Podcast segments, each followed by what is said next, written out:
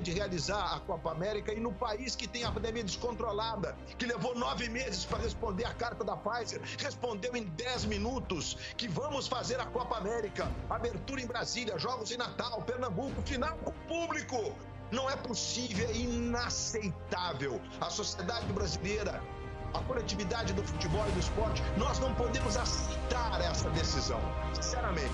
Que, que se realize, faça que eles entenderem, que os negacionistas façam caravanas agora a Brasília, para público, na grande final, momento apoteótico dessa porcaria dessa competição.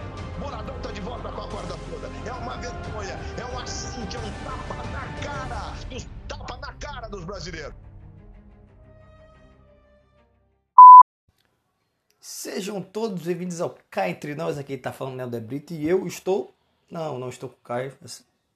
Esse episódio eu gravarei só, no caso não só que eu estou aqui com a companhia de todos vocês que estão me ouvindo nesse exato momento. E hoje falarei sobre um assunto que está durante a semana sendo bem debatido por todos, que é a realização da Copa América no Brasil é, falar do, sobre as consequências disso, falar sobre o porquê disso e, fa fazer uma comparação é, dessa atual seleção com a seleção de 70. Aí eu posso perguntar, ou vocês podem perguntar, os amantes do futebol, podem perguntar, mas é da seleção de 70 é considerado por muitos a melhor seleção de todos os tempos. O que tem a ver? Vocês vão ver, calma. Eu garanto a cada um de vocês que valerá a pena. E também falarei sobre os jogadores, que é parte fundamental disso e que na última sexta-feira criaram expectativa na população, não só no meio do futebol. E hoje, na segunda-feira que eu estou gravando, nesse, nessa segunda-feira, dia ou 7 de junho, é, a expectativa foi toda para baixo, que eu já imaginava, né? Mas enfim, vamos começar.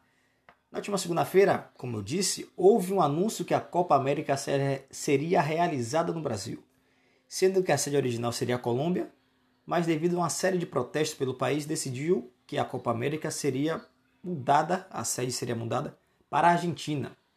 Mas as autoridades locais da Argentina recusaram devido ao avanço da Covid-19.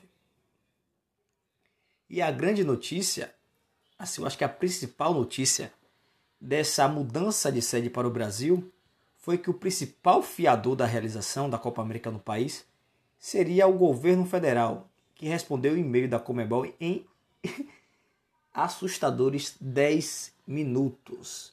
O mesmo governo que ficou sete meses sem responder a Pfizer por vacinas, respondeu a Comebol em 10 minutos.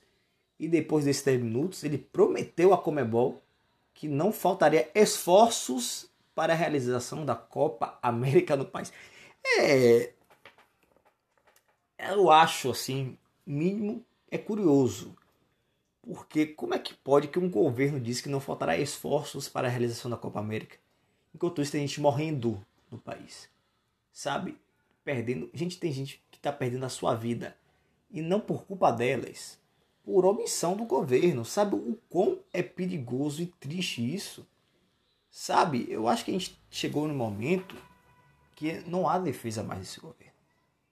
Não há, sabe, não tem mais como defender esse governo.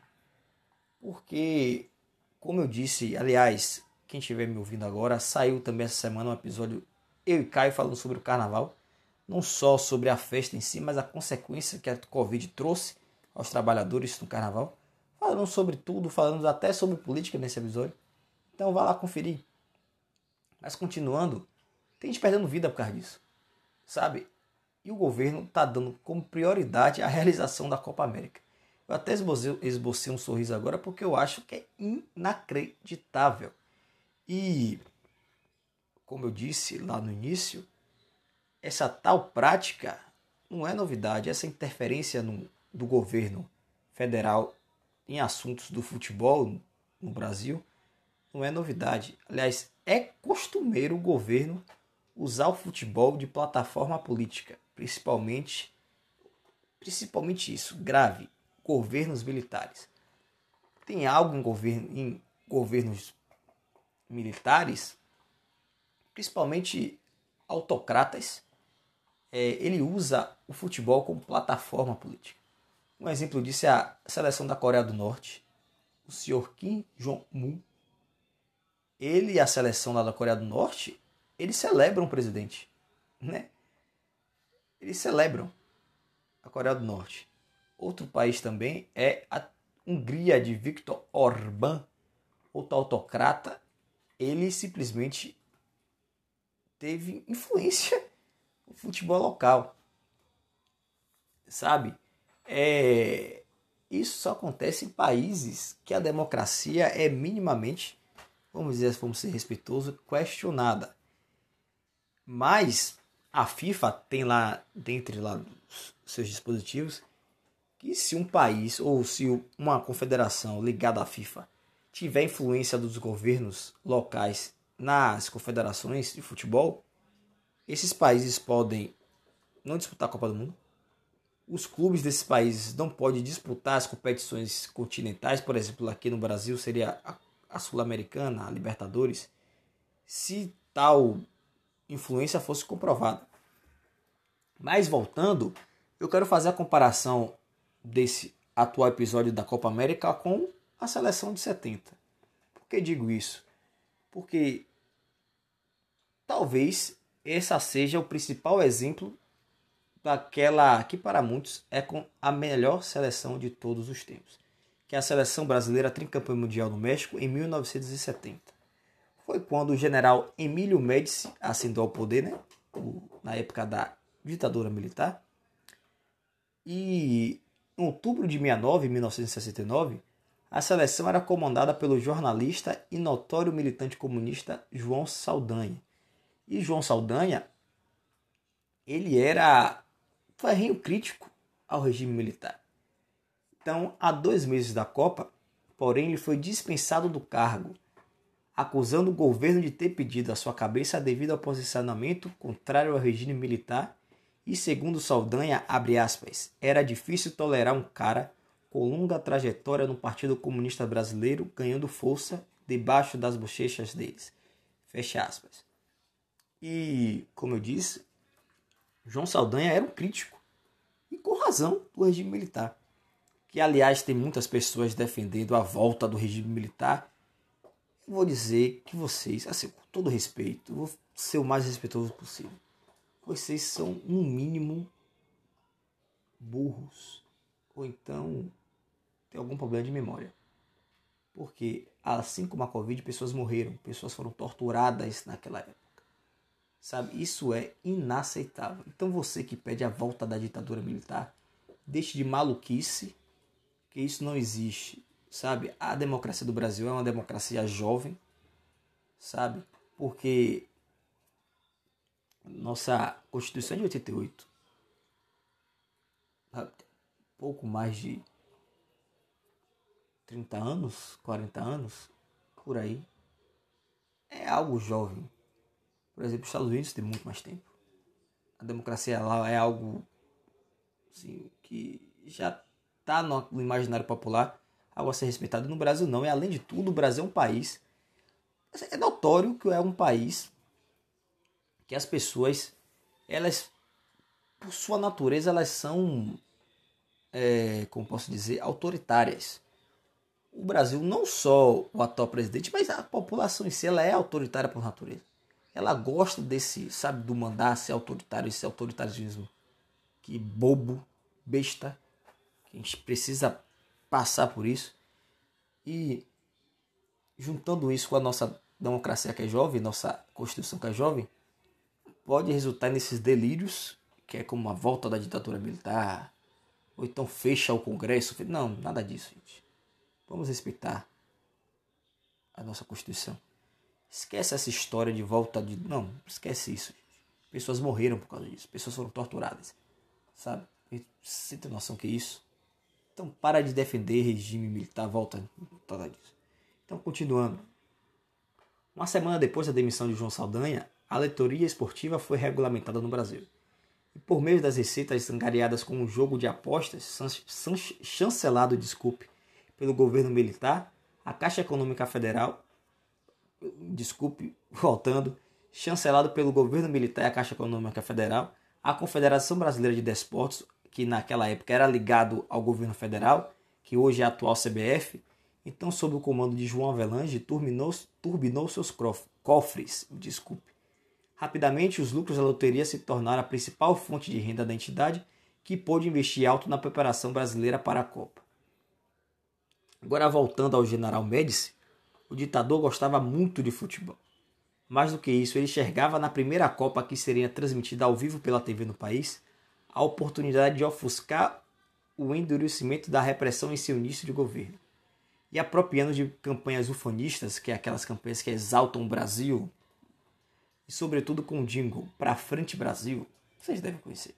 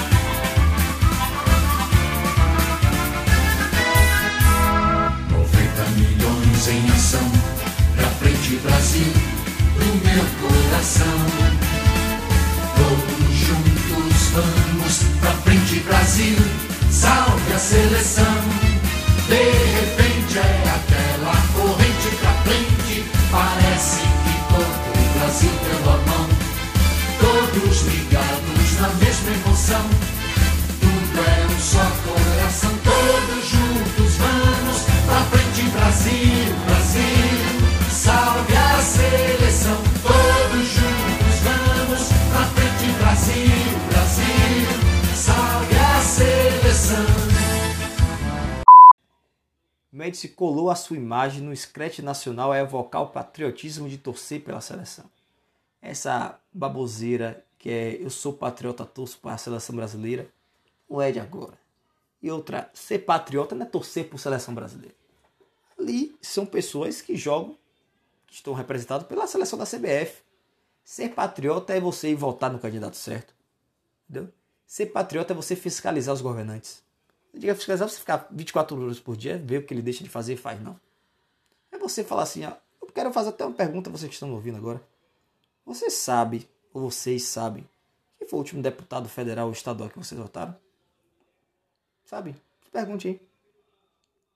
Vocês sabem também qual foi a proposta que esses candidatos que vocês votaram, eles colocaram para votação? Você sabe os votos do seu candidato?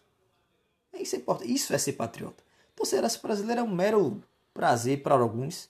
Hoje eu não faço a mínima questão de torcer pela seleção. Eu torço para o Bahia. Isso eu torço. A seleção brasileira, pouco me importa. Então, esse coisa de ah, ser patriota, não esse ufonismo, bora, não. Já passou o tempo. Até porque aqueles jogadores estão lá, muitos deles não representam o Brasil. Aliás, até representam, tem jogador que está devendo imposto de renda até hoje. Tem muita gente também que deve, deve imposto de renda. Ele representa, aliás, boa parte dessas pessoas que estão acabando com esse país. E não satisfeito, né, o General Médici, ele forçou ingerências até mesmo no time. E o caso mais famoso disso foi a convocação de Dada Maravilha, já que o, o ditador, o general, ele era muito fã do futebol do atacante.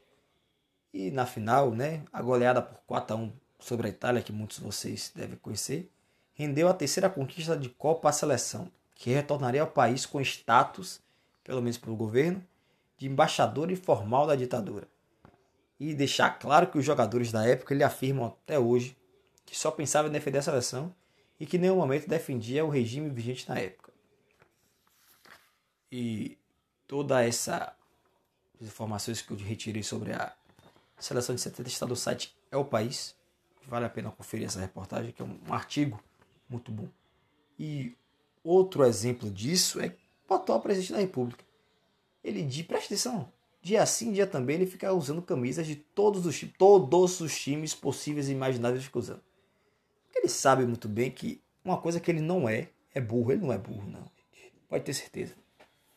Tudo que ele faz tem método, como diz um excelente Carlos Andreasa. Quem tiver a oportunidade de ouvir e ler tudo que Andreasa disse, muito bom tudo que ele faz tem método. Não é, não é ele faz que vem na cabeça. Não, não faz isso não. Porque ele sabe muito bem que usar o futebol resulta na ponta, que é a população. Ainda mais no Brasil, que segundo alguns é o país do futebol, né? Então ele sabe que ele falando sobre futebol, ele vai chegar naquele seu José, lá de uma cidade pequena, que é torcedor do Flamengo, enfim, por exemplo. Ele sabe que ele usando a camisa do Flamengo vai chegar lá, o cara pode. Pode se acontecer. Tem gente que associa o voto a muita coisa. Pode ter gente que associa seu voto ao time que torce. Claro que pode ser isso. Por que não? E como ele só pensa em uma coisa, que é ser eleito, ele só quer saber de eleição, não quer saber mais nada. Tem gente morrendo, pouco importa, que o negócio faz. É, ele tá desde 2018, assim que ele ganhou. Desde, desde 1 de, janeiro de 2019, ele tá em campanha política. quer governar. Presta atenção, tudo que acontece no país não é culpa dele. Sempre tem um culpado, mas não é ele. Eu até me pergunto qual é a função do presidente da República. Porque, segundo ele, não tem culpa de nada. A culpa é de A, a culpa é de B, a culpa é de menos D. Sabe? Todos os problemas. Não, a culpa não. A culpa é minha. E tem boa parte das pessoas que acreditam. E até vou fazer um apelo que eu fiz também no episódio que eu, falei, que eu gravei sobre Caio. Vocês que encontraram algumas notícias, principalmente em relação à vacinação da Covid, porque tem muita gente não se vacinando por ficar lendo no WhatsApp. Tire 10, 15 segundos assim, não precisa ser muito não. Cheque para ver se realmente é verdade. Veja se aquela informação, entre aspas, né, é verdadeira. Não repasse antes de você saber se é verdade não. Por exemplo, o atual presidente da República ele afirmou hoje que, segundo o TCU, que é o Tribunal de Contas da União, 50% das mortes da Covid não seria por Covid. Ele afirmou isso. E eu tenho certeza que muitos de vocês, alguns, você, você até conhece uma pessoa que passou esse vídeo para você, dizendo que 50% da população que morreu de Covid não era Covid. E o Tribunal de Contas da União teve que, teve que vir a público e falar que é mentira. O presidente da República mentiu. Não, gente. E a questão das mortes por Covid é o contrário. O número é muito maior. Porque muita gente está morrendo por insuficiência respiratória. Sendo que os sintomas são muito semelhantes da Covid.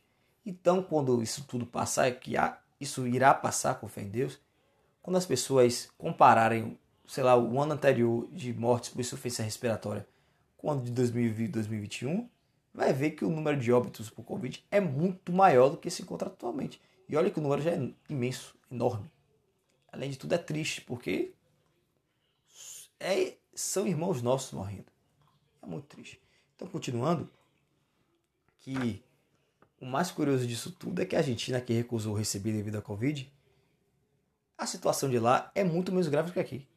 Só para efeito de comparação, a Argentina tem um total de mortes até 14 horas e 10 minutos da quarta-feira passada, 78.733 mortes. A Argentina, devido a esse número de mortes, falou que não podia receber, porque estava acelerando a Covid no país. Agora, o Brasil, com seus 465 mil mortos, acha capaz de receber a Copa América no Brasil e dando total prioridade. Isso que é o mais grave. O governo da República prometeu todos os esforços para a realização da Covid no país. O país que precisa de vacinas, o governo está preocupado em realização da Copa América. E outra informação curiosa é que há 100 anos atrás tivemos também outra pandemia que foi a gripe espanhola, que assim como a Covid levou a vida de muitos brasileiros. E, na época, enquanto o vírus avançava, as autoridades do Rio de Janeiro passaram a ficar alertas em relação ao evento que seria sediado na então capital da República naquele ano, o Campeonato Sul-Americano, programado, programado desculpe, para novembro de 1918. E diante da alta de casos e mortes, autoridades decidiram suspender todos os eventos esportivos. Sendo assim, em meados de outubro de 1918, a CBD enviou um telegrama à Comebol para comunicar que não havia condições de sediar o campeonato naquele período em razão da explosão de casos da gripe espanhola no Rio de Janeiro. Sabe, há 100 anos atrás o Brasil recusou a organizar na época não era a Copa América, mas seria a Copa América da época, recusou devido ao número de casos e mortes da gripe espanhola. E chegamos em 2021, que teoricamente a sociedade avançaria, né? Porque se passam 100 anos, eu espero, eu imagino que a sociedade também avance o pensamento de 100 anos. Aqui aceita.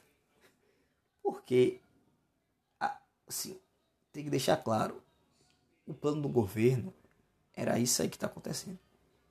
Todas essas mortes não foram por omissão. Ah, ele foi omissão. Não. Isso, isso era parte do plano do governo. O governo queria essas mortes. Até aproveitando que esse assunto é sobre política também, a CPI da Covid. Aliás, muito obrigado a cada um de vocês que nos ouviram, é, no, no, tanto na parte 1 como parte 2 da, do, da CPI da Covid.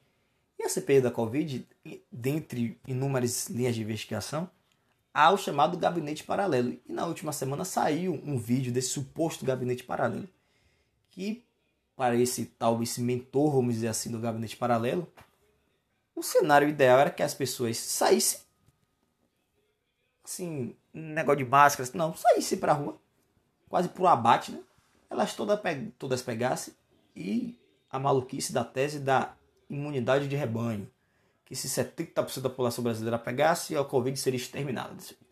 E enquanto isso, entupia o povo de cloroquina, que segundo eles é tratamento, não, não existe, aliás, aproveitando também, não existe tratamento precoce, não existe que salva as pessoas da Covid é vacina. Então, se vocês estiverem já a situação para vacinar, se vacinem. Por favor, você quer o país melhore? Você quer que.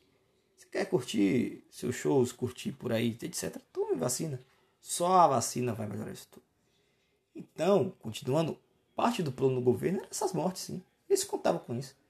E outro ponto importante também. Quanto mais a Covid se arrasta no país, menos as pessoas irão para a rua protestar. O governo quer isso, o governo quer o caos. Entendeu? Esse governo se alimenta do caos. Ele não quer navegar sobre águas tranquilas. Esse governo é, tem que navegar pelo caos. Se não tiver um inimigo imaginário, ele tem que fugir desse inimigo imaginário. Vai falar sobre o quê? Nesse período de mais de um ano de Covid no Brasil, esse governo já teve vários inimigos. É o tal do lockdown, os governadores, os prefeitos, é a vacina, porque não, deixa, não podemos esquecer esse, esse presidente da República. Ele era, não, ele é contra a vacina. Ele só está sendo a favor da vacina agora porque ele viu que eleitoralmente, para ele não serve ser contra a vacina, que a população brasileira ela tem por natureza querer se vacinar. É algo histórico já do Brasil. Se o governo era contra a vacina, e sabe, já tiveram números, sabe, ah, a vacina é comunista, não, para com isso, gente. Não é isso não. Que a vacina da China os insumos, obviamente, vêm da China, mas a da Oxford, os insumos também vêm da China. Se vocês não sabem, é, a maioria da vacina, os como é, IFAs, eles vêm major, majoritariamente da China ou da Índia, sabe? Então toda vacina, quer queira que não, é chinesa. Porque os IFA vêm de, o IFA vem de lá, vem da China.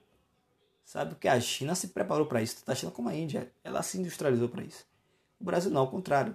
As indústrias estão acabando. E eu quero falar agora sobre o presidente da CBF, né? Porque ele foi acusado por uma funcionária de abuso sexual e moral.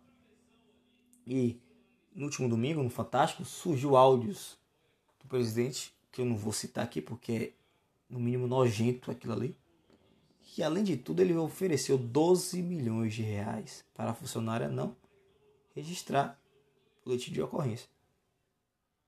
Sabe? E os jogadores, na última quinta-feira, ele levantou a grande expectativa no público, porque davam a entender que eles não disputariam a Copa América devido à crise sanitária no país. E hoje surge a notícia que eles vão jogar sim sobre protesto, eu não acredito nisso, e que o principal empecilho era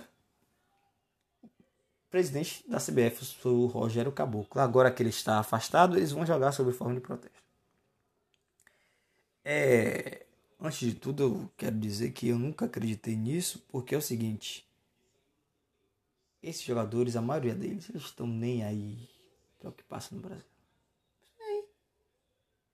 Eles estão nem aí, que está morto. Não tá. Vê se algum deles se solidarizou com as famílias de, dos mortos. Então. Porque o jogador do Brasil, não só os jogadores, mas toda a classe artística, que não só artística, mas toda a classe geral que tem algum algum, como posso dizer, alguma força sobre algumas pessoas, sabe que eles têm um poder, a opinião deles são muito fortes. Muita gente ali o segue. Eles têm, assim, você, claro, você pode se posicionar, se você não quiser se posicionar sobre político A, B ou C, tudo bem. Mas há situações que precisam se posicionar. Um pedido de vacina. Um pedido simples de vacina. Sabe? Se eu tivesse o, o alcance de 10 milhões de pessoas, pode ter certeza eu usaria isso. Ao tentar ajudar o máximo. Eu não quero que os jogadores da seleção brasileira peguem o salário deles e repartam com 100%. Não, não quero nada disso não. Até porque os salários dele é fruto do, é fruto do trabalho dele. É dele. Ele faz o que ele bem entender.